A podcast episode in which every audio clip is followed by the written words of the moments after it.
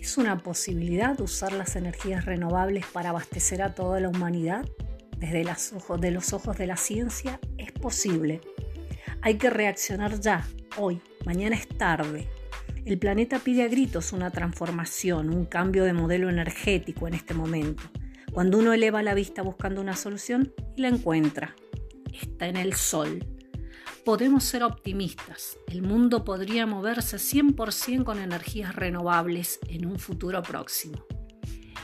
Es una última llamada de socorro de la Tierra. El tren no vuelve a pasar. Es ahora o nunca, una oportunidad de salvar la Tierra, de ser pioneros, de cambiar el mundo, una posibilidad realista, económica y tecnológicamente viable, una decisión que está en manos de todos.